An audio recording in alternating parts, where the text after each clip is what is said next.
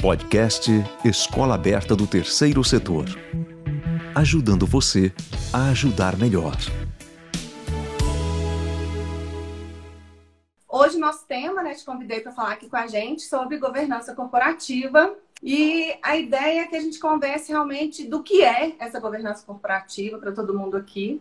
E lembrar para quem não é do terceiro setor e está aqui acompanhando com a gente, que essas ferramentas, essas regras que a gente vai conversar hoje sobre governança corporativa, a gente pode aplicar nas micro e pequenas empresas também. Então, hoje, acho que a nossa conversa se amplia, apesar de eu e Nailton sermos é, apaixonados pelo terceiro setor, especialistas no terceiro setor, como contadores, a gente também aplica regras, as normas contábeis das micro e pequenas empresas, também nas entidades do terceiro setor. Então, a governança corporativa que a gente vai conversar hoje serve para o terceiro setor, serve para as microempresas. Então, o que é a governança corporativa? Eu sou contadora e trabalho muito com orientação de projetos na minha parte de docência e capacitação profissional. Então, oriento projetos mais na parte de viabilidade financeira para a gente saber se o projeto ele vai ser viável ou não. E sempre, há muitos anos, eu dou aula na Fundação do Cabral, então eu estou na Fundação já tem uns oito anos. Quando eu comecei o projeto, eu era muito cética com a parte técnica, querendo fazer a parte de finanças, preocupada com o retorno que a gente ia dar para o capital. Né? No caso do terceiro setor, preocupado com a nossa capacidade de captar recurso para aplicar no projeto. E aí a gente acabava não pensando muito que para um projeto dar certo, ele precisa ter, além de dinheiro, né, de recurso, ele precisa ter uma organização, ele precisa ter política, ele precisa ter uma ética na sua aplicação. E aí a governança corporativa, ela vem integrar esse nosso mundo aqui de finanças e contábeis, porque ela vai trazer para a gente políticas de funcionamento, os órgãos que precisam estar em alinhamento, com muita sinergia para que a organização funcione, para que a organização ela tenha explicitado nos seus números depois na contabilidade exatamente o que, que são seus valores, o que, que são seus princípios. Então, hoje a gente vai falar disso tudo e eu já vou começar provocando Nailton. Por que, que a governança corporativa, Nailton, é importante para essas entidades que a gente é apaixonado do terceiro setor? Tá bom. Então, Dani, com relação à governança, Governança, como você já falou, é um conjunto, conjunto de regras que são direcionadas para a boa gestão da entidade, a gestão interna e a gestão com para com terceiros, com as partes interessadas que nós chamamos de stakeholders. Então toda né? É, toda essa gama de partes interessadas precisam ter normas definidas nas organizações para que essa relação funcione bem. Então, nós sempre falamos que a governança praticamente é a definição das regras, dos procedimentos, atribuições dos órgãos internos. Mas a governança, na verdade, vai mais do, vai além disso. Ela engloba também a relação com todos que têm interesse na organização de fins lucrativos. Doadores, patrocinadores, governo, associados, a própria sociedade, os beneficiários. Então, todo esse conjunto é que nós chamamos de governança. E a importância disso é que, com a definição de regras, de políticas bem estruturadas, é possível que a organização tenha um norte a seguir. Então, também o estatuto, que é um documento importantíssimo, ele é o principal, mas não é o único. Existem outros tipos de documentos que podem vir complementar, como regimento interno, como um código de conduta, um código de ética, uma, uma, uma compilação da legislação para que seja aplicada da forma correta, então, tudo isso é importantíssimo para as entidades do terceiro setor, principalmente aquelas que trabalham com recursos públicos, em que as regras, que a visibilidade, que o controle, a fiscalização é muito maior. E aí, Naito, a gente falar desse conjunto de regras. Muita gente pergunta, né? Mas isso não é burocratizar a organização, né? Muitas vezes as pessoas pensam que as organizações que trabalham com esses fins mais sociais, elas não carecem de organização e acabam chamando essa organização de burocracia. Né? Depois não entendem também por que ela se diferencia de outra que é mais organizada e que às vezes tem uma capacidade de captação de recurso maior. Então a governança, essa organização, ela vai influenciar na captação? Sempre, sempre. De qualquer forma, vai influenciar. É, é, essa organização mínima, essa estrutura mínima, ela é necessária. É a burocracia mínima que precisa acontecer. Claro que se uma instituição for de pequeno porte, ela não precisa ter uma série de regras, porque isso pode engessar e fazer com que ela não funcione bem. Mas, por exemplo, qualquer organização, por menor que seja, precisa ter definida quais funções do órgão que vai tomar decisões, quais funções e competências do órgão que vai gerir e as atribuições e competências do órgão que vai fiscalizar. Então, a associação, por menor que seja, tem que ter definido o que é que vai fazer a Assembleia Geral, o que vai fazer a diretoria executiva e o que vai fazer o Conselho Fiscal. Isso precisa é, é ser o básico de organização, de estruturação organizacional que a entidade precisa ter. Então, claro, se ela for de grande porte, se ela atuar em, é, em todo o país, ou se ela tiver uma grande dimensão territorial de execução, precisa, além desses órgãos básicos, talvez tenham outros. Um conselho de administração, um conselho técnico, um conselho gestor. Então, isso depende muito da necessidade de gestão, mas a estrutura mínima, bem definida, qualquer organização precisa ter. E quando nós falamos de, de gestão do terceiro setor, principalmente para sustentabilidade, é fundamental que se pense em regras para a captação de recursos, né, que é o ponto que você tocou. Existe a captação de recursos, existe a gestão e existe a transparência com a prestação de contas. Eu acho que esse é o tripé que sustenta qualquer organização sem fins lucrativos. Captar recursos, gerir e demonstrar o que foi feito. Esse fluxo sempre vai ser seguido por essas organizações. Então, eu, eu, é, respondendo a sua, a sua indagação, é evidente que a governança é importante, sim, para a captação de recursos, ou melhor, para todas as atividades mas é, captação é, é o ponto inicial. Né? É, é, é, aquele momento que a entidade vai buscar recursos, não só financeiros, para poder executar sua missão social. E eu entendo muito a governança corporativa como esse, como esse conjunto né, de normas, de políticas, de procedimentos, para que a coisa realmente funcione. Né? Então, às vezes a gente vê lá aqueles estatutos antigos, estava previsto lá fazer uma reunião da Assembleia por ano para aprovar a prestação de contas, que normalmente vinha depois da, da apresentação dos relatórios contábeis, e por aí ficava esse relacionamento da Assembleia, sem uma previsão, às vezes, de um conselho administrativo, né, que isso também é, não é tão novo, mas as entidades são poucas as que têm utilizado essa ferramenta da governança, e só com uma diretoria executiva que acabava abarcando todas as funções que a entidade tem. Então, como que a gente consegue, com a governança efetiva, motivar né, as pessoas a participarem, né? Lembrando aqui para quem também não conhece o terceiro setor, quando a gente fala às vezes desses cargos de presidente de conselho, de membros da assembleia, a gente está falando muito de cargos que não são remunerados, né, Nailton? Uhum.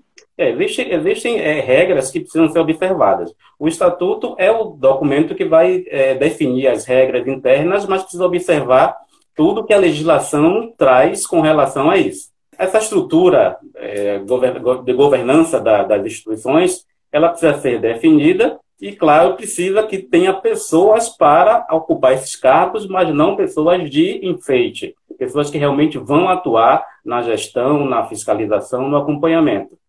É, esta, esta semana, coincidentemente, eu tive acesso a um estatuto que a estrutura organizacional tinha uma Assembleia Geral, um conselho de administração, um conselho gestor, um conselho técnico, uma diretoria com presidente e vice-presidente, secretário, segundo secretário, tesoureiro, segundo tesoureiro, um conselho fiscal com três titulares e dois suplentes.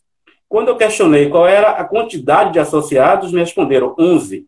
Ou seja, tinha mais cargos previstos do que associado para ocupar esses cargos. Ou seja, alguém pegou um estatuto de uma entidade de maior porte, copiou e colou e a entidade foi registrada dessa forma. Então é preciso verificar qual é a demanda estrutural dessa organização para que crie uma estrutura que atenda à realidade dela. É muito comum vermos estatutos da década de 70, que eu costumo dizer, que tem aquela estrutura bem é, antiquada, que não foi atualizada e está sendo colocada em prática. Né, hoje eu vi um estatuto que tinha uma, uma, previsão de que o Conselho Fiscal tem como atribuições verificar o demonstrativo de ganhos e perdas. Esse tipo de demonstrativo não existe há século. Hoje precisa verificar são as demonstrações contábeis de uma forma geral, de uma forma complexa. Então precisa, é necessário atualizar os estatutos para que eles tenham essa, essa estrutura que atenda a demanda de cada organização. Cada uma, cada organização tem uma estrutura específica, vai demandar uma, uma formula, formulação de uma governança específica. Então, não tem sentido criar vários órgãos de uma estrutura gigantesca porque são pequena. E, por outro lado, não cabe uma instituição de grande porte tem uma definição de vai ter um presidente que faz tudo, que ele faz desde a captação de recursos até fazer o cafezinho, e eu sempre recomendo que se algo sair errado, que seja o cafezinho, que joga fora e faz outro. Mas se o erro for na área jurídica, na área contábil, perder um, um grande cliente, um grande doador, isso pode causar danos irreversíveis para a instituição.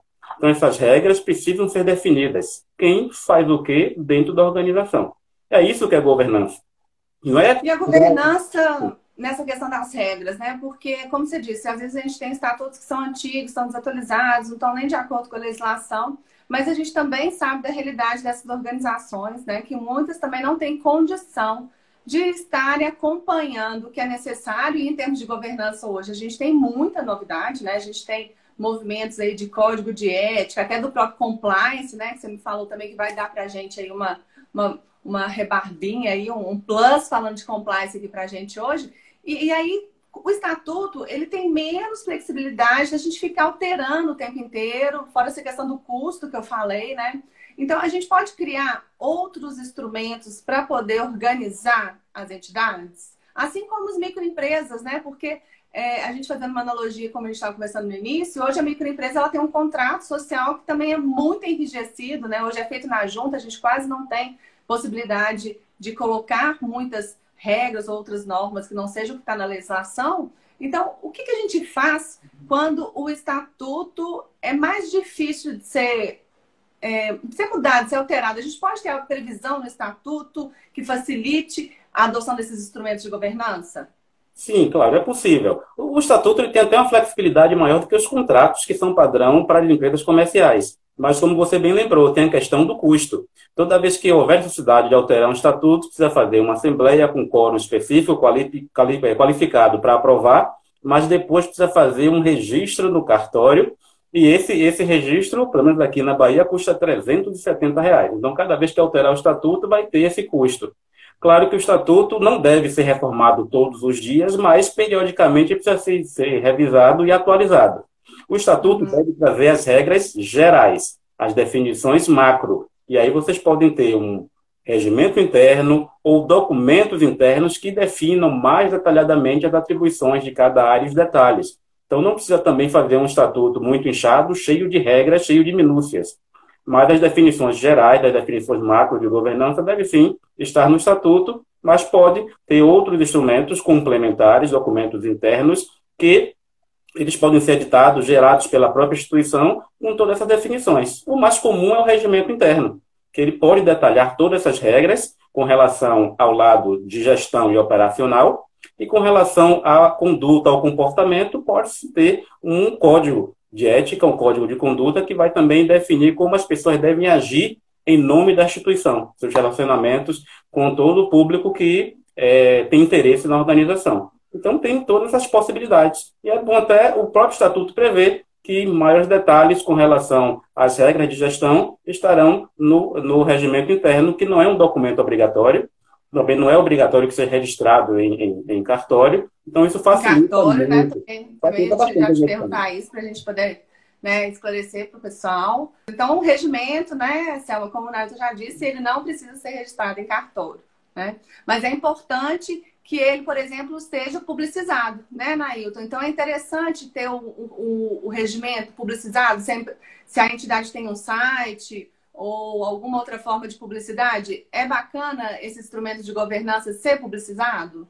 É importante, é interessante. Na verdade, esse instrumento deve ser aprovado pelo órgão máximo, por uma assembleia de preferência, e depois da aprovação, pode ser registrado no cartório ou não, não é obrigatório, e o ideal é que ele seja realmente divulgado, colocado no site da instituição, ou em meios de, é, que facilite o acesso das pessoas para que todos entendam e compreendam como é a gestão daquela entidade quanto mais transparência, melhor. Eu também fico muito preocupado com as organizações que têm receio de ser transparente. Já tive situações onde a instituição falou: eu não vou colocar minhas demonstrações contábeis no, no site, porque este ano nós demos um déficit, demos um prejuízo financeiro. E se as pessoas virem que nós estamos quebrados, não vão querer doar. E já vi situações inversas, da instituição também não querer publicar as suas demonstrações contábeis porque estava com superávit interessante. E ela imaginou: olha, se eu colocar que eu estou com dinheiro, ninguém vai querer doar. E a verdade, a doação não é por ter dinheiro ou por não ter, é por fazer uma ação social legal. E isso precisa ser divulgado também. Então, transparência é um dos pontos da, da governança. Transparência, prestação de contas, responsabilidade, ter uma gestão que atenda, que entregue o que o público deseja. O público deseja uma atividade social e o doador, o financiador, deseja ver isso. E isso tem que ser demonstrado. Então, todos os atos, se possível, devem ser sim divulgados ampla transparência. Já existem leis que obrigam muitas informações da entidade serem divulgadas, mas outras podem e devem ser espontaneamente colocadas à disposição do público. É, até a gente lembrando da discussão né, que a gente viveu há pouco tempo em relação ao Miroski, a questão do manual de compras, lembra que foi uma discussão uhum. que eles estavam querendo também obrigar as entidades a terem esse manual, apresentar quando fossem fazer as parcerias com, a, com o governo, né? Então, é, a questão do, do, manual apareceu lá de forma assim, não tão explícita que é uma ferramenta de governança e ficou às vezes perdido no meio da história, mas também é um instrumento de governança que também pode ser publicizado, que também faz parte dessa questão da transparência. Então, é, é, é um outro exemplo que a gente pode trazer, né, dessa questão dos instrumentos que a gente pode usar para a governança corporativa. Com relação ao, ao, regulamento de compras e contratações, essa é uma exigência que já vem da lei das OS, pra, com relação aos contratos de gestão, que chegou a entrar no marco regulatório, mas naquela reforma deixou de ser obrigatório. Mas é um instrumento interessante, porque a partir do é. momento que uma entidade sem fins lucrativos não é obrigada a cumprir os rituais de licitação para aquisição de bens e serviços, ela deve ter uma formatação de como vai, vai acontecer essa contratação, essa pesquisa de preços. Então, havendo um regulamento de compras, isso pode estar bem definido quando é que as cotações podem vir por e-mail, quando as cotações podem ser feitas via telefone por mapa de apuração de preços, ou quando há necessidade de formalizar um contrato ou não. Então, tudo isso é dentro de um regulamento que também é um instrumento de governança que eu sempre recomendo para as instituições terem, independente de ser obrigatório ou não nós temos muito esse problema no setor de só fazer o que é obrigatório. E muitas outras é, é outros instrumentos podem ser utilizados para o bem da própria instituição. Para coisa... facilitar a gestão, né, Nailton? Eu falo do regulamento de compras, até toquei nele, porque assim, é, a gente tem uma dificuldade com as entidades, aquela, aquelas velhas questões que eles colocam para gente. Olha, eu compro do fulano que não tem nota fiscal porque é mais barato né? Uhum. Então a gente explica, olha, sem nota fiscal você não pode gastar esse recurso, né? A informalidade está aí, a gente sabe. Realmente ela traz um custo menor, né? Porque a pessoa que é formal, ela vai pagar seus tributos, realmente o custo dela vai ser um pouco maior.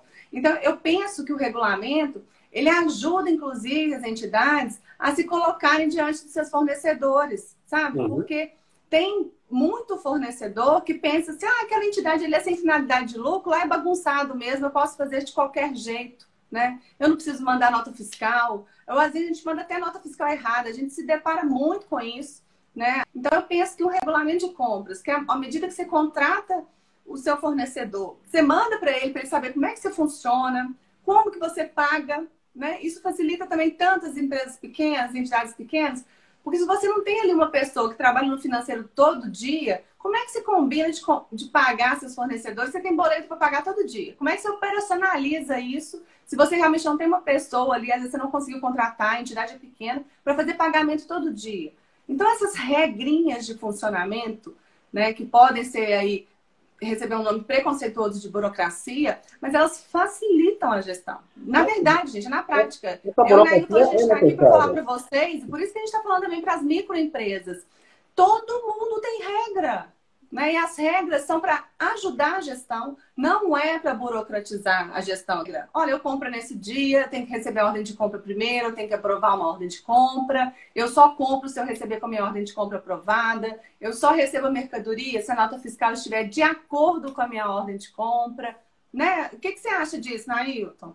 Isso, essa burocracia é necessária. Não, não, não vai atrapalhar o processo, e sim ele vai é, fortalecer o reconhecimento da organização dessa instituição. Ela vai demonstrar internamente e externamente que ela tem um fluxo a seguir. Não pode ser uma área financeira, como você exemplificou, fazer pagamentos todo, todo momento. Assim que chega uma nota, tem que fazer pagamento porque é urgente. Claro, existem situações de urgência, mas é necessário definir um fluxo de processo. Até porque, para fazer um pagamento, precisa ter recurso em caixa. Então, essa organização, por, por mais chata que seja, é necessária. Existem procedimentos. Vai chegar a demanda, depois a aprovação, talvez uma autorização, para depois a emissão do documento, recebimento, conferência e pagamento. As grandes empresas fazem assim e ninguém reclama. Quando é uma instituição do terceiro setor, há esse, todo esse, é, é, é, esse drama de que está burocratizando, de que está criando é, é, situações para atrasar. E não é bem assim que funciona. Então, nós temos que nos acostumar com essa questão da, da, da desses pontos mínimos de, é, de burocracia. Não só facilita, como protege a entidade. Né? Então, a gente tem que lembrar também desse detalhe. Protege a entidade, dá uma outra cara para a entidade, né? Esses regulamentos, esses regimentos, esses manuais. É, outro que a gente pode falar aqui também, que eu não vejo nas entidades, é aquelas que colocam em funcionamento fazem muita diferença. Manual de conduta dos voluntários, dos empregados. Porque às vezes a pessoa chega na organização que existe há lá 50 anos, sempre trabalhou com projeto, mas ela vai trabalhar pela primeira vez nessa organização e vai participar de um projeto que às vezes dura seis meses, um ano. Né? Então, como que você vai conseguir trazer a pessoa rapidamente para ser alinhada com seus princípios, com seus valores, com seu modo de atuação, que é isso que vai refletir lá fora para o seu beneficiário, que como você bem disse, né? É um dos interessados na entidade, é um dos stakeholders aí dos projetos, né? Isso, é importante que todas as pessoas que passem a integrar o, o, corpo colaborativo da instituição que tenha conhecimento do, da missão, do papel, que leiam o estatuto, leiam os códigos, os regulamentos, para que ela comece a se comportar dentro da gestão. É muito comum pessoas que atuam no terceiro setor e ainda chamam, é, dizem que trabalham numa empresa do terceiro setor. Isso chega a me dói os ouvidos, né? Quando falo empresa do terceiro setor, ou quem fala, eu tenho uma ONG. Então, aquela questão mesmo de, de, de passar a entender melhor que é uma instituição que tem fins sociais, que não tem dono, que é diferente de uma empresa de fato. Então, esse conhecimento deve ser sempre passado para as pessoas, mesmo que seja um voluntário, é bom que essa pessoa entenda e compreenda a instituição. Ler estatuto, eu confesso que é algo chato, mas poderia ter um documento interno que detalhasse o que é que faz a organização, o porquê que ela nasceu, quais são suas finalidades. Eu acho que as pessoas, as pessoas comecem a entender melhor e aí sim vestir a camisa entendendo que ela é uma organização diferente. Ela não é uma empresa, uma mera prestadora de serviços. Ela está ali fazendo, é, atuando na política pública, ajudando a sociedade. Então, entendendo o, o ambiente organizacional, é mais fácil as pessoas se comportarem. E com relação ao código de ética, ao código de conduta, é um dos instrumentos de compliance. O compliance também é um conjunto de, de, de regras que é, definem e que ajudam a instituição a trabalhar de uma forma ética, de uma forma que segue as morais, os bons costumes e atenda à legislação. Então, havendo um código, já há uma definição de como proceder, de como se comportar, toda, todas as formas de, de, de comportamento bem detalhadas, que aí já, já facilita bastante a relação e o modo de agir. Exemplo, uma pessoa que atua numa área de compras e recebe um presente de um fornecedor, como ela deve atuar? ela pode dizer, olha, o presente é meu, eu vou levar para minha casa. Mas se já tiver um código definindo que é, toda vez que ela comprar em nome da instituição, esse bem que chega, se for a determinado valor, é dela, se for acima de determinado valor, ela tem que entregar à instituição para que a instituição faça o, o melhor, a melhor destinação. Mas se isso não tiver escrito, vai depender muito do comportamento e da ética né, de cada pessoa. Então é importante que esses códigos tenham essas definições do comportamento da conduta. Ah, e essa dica que você deu foi fantástica, né, Nailton? Porque a grande preocupação com a área de compras é realmente esses, né, a gente chama de custos de agency, né, mas para colocar aqui no jargão mais fácil da gente entender, justamente são desses presentinhos ou desses benefícios que alguns fornecedores ainda fazem uso para conseguir é, tá fidelizando ali aquele cliente, né? A gente vê ainda essa prática no mercado de uma forma geral. Né? E aí é interessante ter isso previsto no regulamento, eu também tenho outra dica. Você deu a dica da gente colocar no regulamento as faixas de valores, e eu conheço organizações que fazem uma coisa também muito bacana. elas ganham, as pessoas ganham presente, mas elas doam para a organização para ser feita uma distribuição para todos os funcionários no final do ano. Então, no final do ano, quando a gente tem lá a, as, as festas de encerramento, todos os presentes que foram recebidos pela instituição, seja de um funcionário, seja para a própria entidade, seja o presidente, quem for, esses presentes são todos é, é, né, são acolhidos ali durante o ano, para no final do ano a gente realmente estar tá distribuindo para a empresa como um todo, os colaboradores como um todo, né? Isso também é bacana, né? A gente conseguir trabalhar, né? Tem que ser lembrado que mesmo sendo uma pessoa física fazendo contato com o fornecedor, ela está comprando em nome da organização, com recursos da organização. Ela é apenas um intermediário, ela está ali fazendo a, a, aquela correlação entre compra e venda. Mas os bens realmente não podem ser da pessoa. Então, isso vale muito da ética. Em uma instituição que, que nós ajudamos a criar um código de conduta, é, os gestores definiram que até 80 reais, por exemplo, que eu dei, os bens recebidos, previamente recebidos, podiam ficar com a pessoa. Acima disso, ela tinha que entregar para a instituição para ela fazer a destinação. E o ser humano, como é muito criativo, o comprador entrou em contato com o fornecedor e falou: só aceito o presente agora até 80 reais. Então, vocês botem presentes menores para mandar para mim, que se mandar acima de 80, ela fica com a organização. Então, essa pessoa não estava é, é, vestindo a camisa da ética organizacional. Sempre quer levar vantagem em alguma coisa. Mas isso já fica, a imagem dele já fica ruim perante os colegas. Então, tendo um código, tendo essas definições, essa burocracia, é claro que as pessoas vão passar a agir de uma forma diferente. Em algum momento as pessoas se tocam, mas elas precisam compreender. E essa compreensão vem através desses instrumentos todos que nós já falamos aqui: código de ética, regulamento de compras, regimento interno, estatuto, então, as pessoas que estão nos acompanhando, que atuam no terceiro setor, deem uma lida no estatuto, procurem saber se tem algumas regras, alguns documentos, e assim vocês vão compreender como é a forma de gestão dessa organização. Se pode remunerar dirigente ou não, se os associados podem prestar serviços remunerados ou não, se esses associados que têm relação é, comercial com a própria instituição, se ela pode participar das deliberações que definem essa questão para que não haja conflito de interesses. Então, todas essas regras precisam estar bem definidas, bem claras, para que não haja esses problemas de, de dúvida e de deixar as pessoas agirem com base no que elas acham que é, é o melhor. Se tiverem regras definidas, muito mais simples para poder as, as coisas fluírem de uma forma mais tranquila. Mais uma coisa que deve ficar clara: todos os instrumentos devem ser formatados para ficar com a cara da instituição. Elas têm, elas, cada uma tem suas demandas. Claro que é bom de partir de um princípio de, de algum modelo, mas que fique claro que ela deve ser moldada para atender ao, ao que a necessidade de cada organização. No início aqui falamos rapidamente sobre estatutos que estão sendo copiados e colados que não atendem nem de longe o que a entidade precisa. Então, para todos os instrumentos, regulamento de compras, regimento interno, código de conduta, todos eles precisam ser formatados de acordo com a necessidade de cada organização.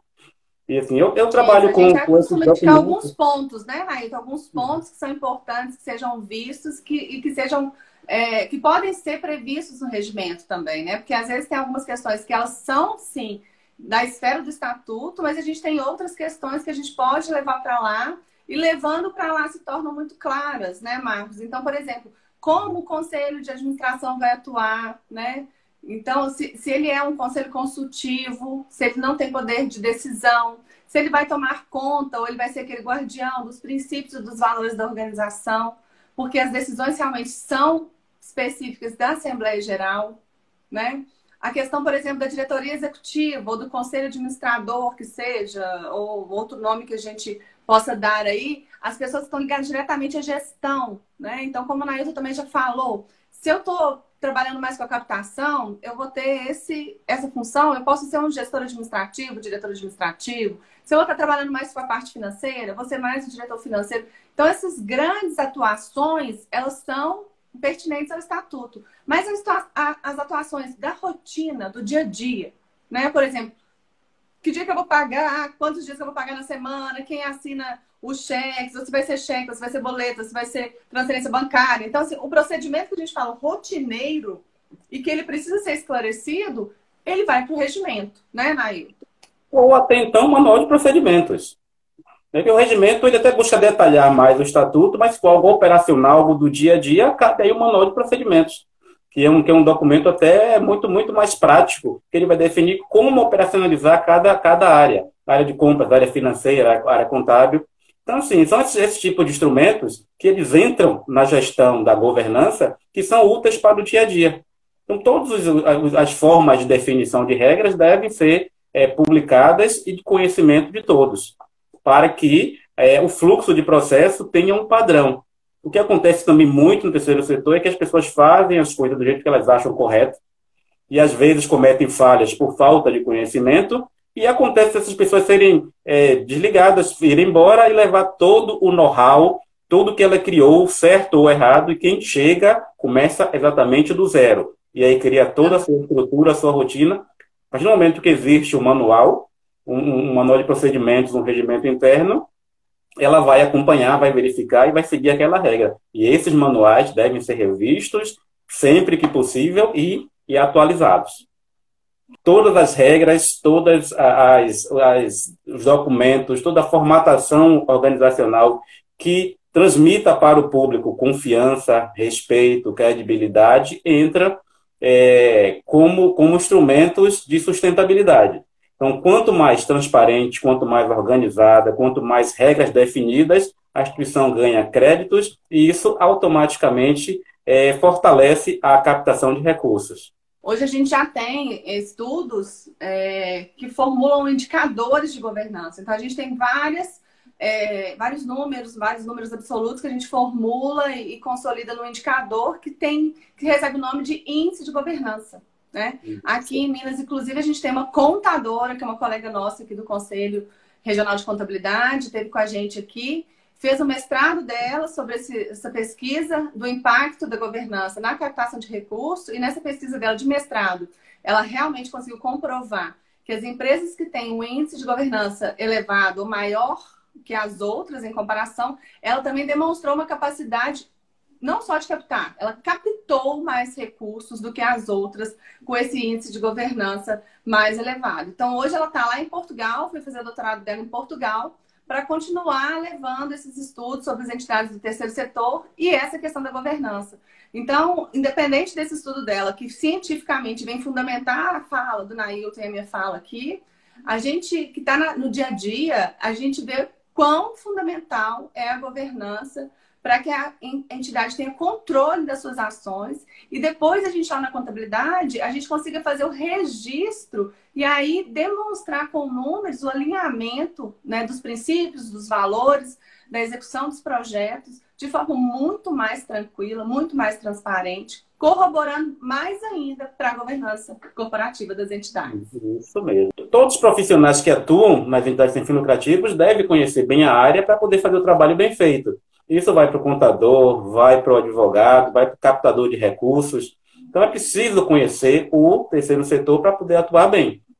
Como eu sou contador, né, Dani também é, é, é minha colega de profissão, é, nós sempre recomendamos que o profissional de contabilidade conheça.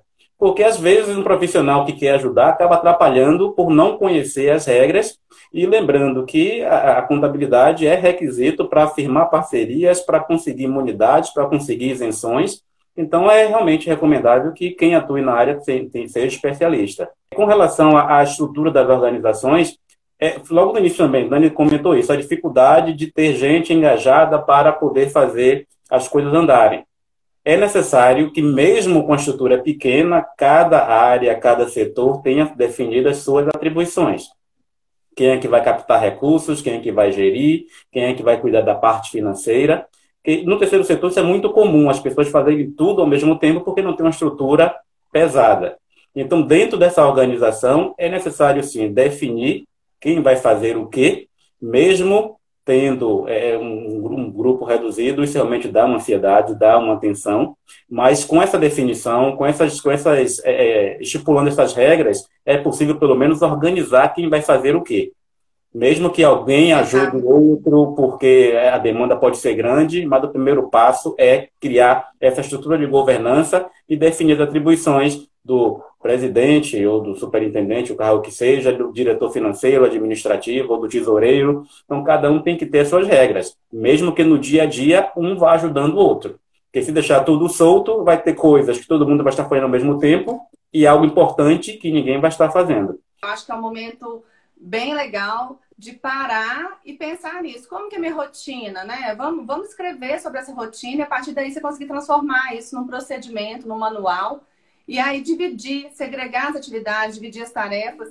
Por mais que sejam poucas pessoas, a segregação de função já ajuda muito e o serviço cria uma sinergia e dá muito certo, dá resultado. Então pode acreditar nessa parada para organizar, formalizar os procedimentos, que isso vai ser benéfico no seu futuro quando vocês voltarem a todo vapor aí na instituição para poder trabalhar. Isso mesmo. E mesmo que o corpo seja de voluntários, é preciso definir regras. A questão de ser voluntário ou não, definida por questão de remuneração ou não. Mas a atribuição de competências, trabalho, atividade, vai estar lá definido. O que nós sempre recomendamos é que os voluntários não tenham atividades é, é, administrativas, a não ser que sejam aqueles dirigentes que não tenham remuneração. Mas os, os voluntários devem fazer atividades complementares. Existe uma lei específica que define regras, de, define critérios, e essa relação deve ser é, é respaldada com um termo de, de adesão ao serviço voluntário para que, há, que não tenham problemas trabalhistas depois. Isso é na Lei 9.608 de 98, é a lei do, do voluntariado. Com relação à, parte da, da, estrutura organizacional, tem um fato que é interessante. É, é, é, necessário que tenha um órgão deliberativo, que geralmente é a Assembleia, nas associações, é um, uma diretoria executiva, que é quem vai fazer as coisas acontecerem, e um órgão de fiscalização, que é o Conselho Fiscal. Duas informações importantes. O Conselho Fiscal não é um órgão obrigatório, mas é um órgão altamente recomendável porque é o órgão que vai fazer o acompanhamento da gestão e das contas. Então, mesmo não sendo obrigatório pelo Código Civil, ele é altamente recomendável pela questão de compliance, transparência, governança. E outra coisa importante, a composição do Conselho Fiscal não é obrigatório que seja feita por associados somente, a não ser que o estatuto assim preveja. Mas se não houver essa definição estatutária, é possível que o Conselho Fiscal seja feito por convidados, que serão voluntários de qualquer jeito, porque um órgão de fiscalização não deve ser remunerado, porque aí haveria conflito de interesse. Imagine o órgão que vai fazer a fiscalização recebendo remuneração da instituição, perderia toda a autonomia. Então, é isso também precisa ser visto como está descrito no estatuto, porque isso pode facilitar, é, principalmente as instituições que têm pouca gente no seu quadro de associados. O Conselho Fiscal pode ser de fora, que é até melhor, pessoas que não têm nada a ver com a organização, mas que possam vir acompanhar e fazer avaliações da gestão, das contas e emitir um parecer que é muito mais salutar do que gente envolvida na própria instituição que tem alguma relação e pior ainda, quando tem parentesco. Ai. Fica mais difícil ainda o Conselho Fiscal ter autonomia, é, onde o, o, gestor é o marido da, da conselheira fiscal. Aí fica difícil realmente ter autonomia. Então, isso é uma dica que não é obrigatório o Conselho Fiscal seja é, é, composto somente por associados, salvo se o, se o, o estatuto define isso. Então, isso é só para ajudar as entidades que têm pouca gente e têm dificuldade em compor todos os quadros da estrutura organizacional.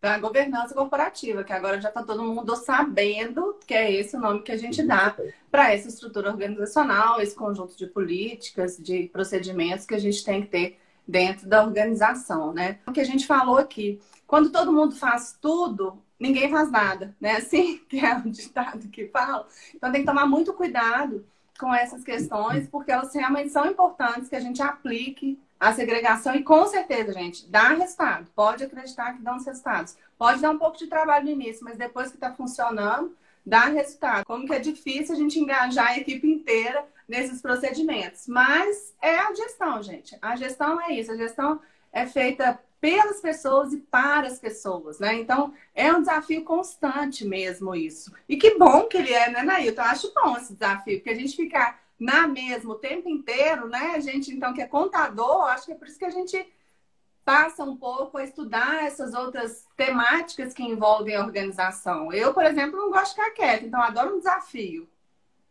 Isso. E o terceiro setor tem isso, né? Tem esse desafio diário, constante, que é o que nos motiva.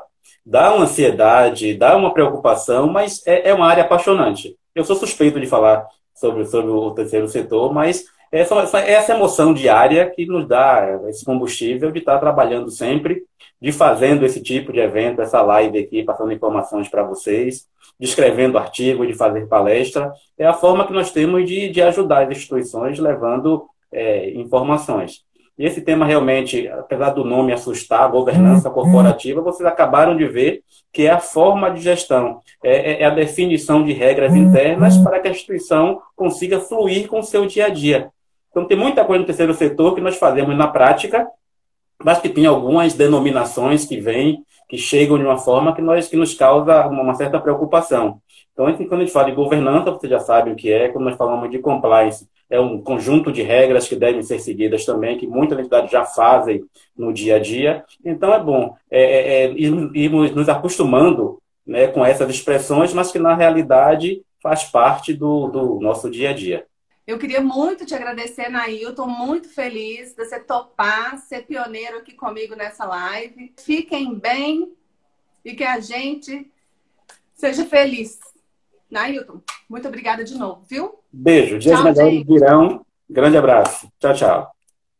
Acompanhe toda semana um tema que vai ampliar o seu olhar e que visa melhorar a eficiência e a eficácia do seu trabalho.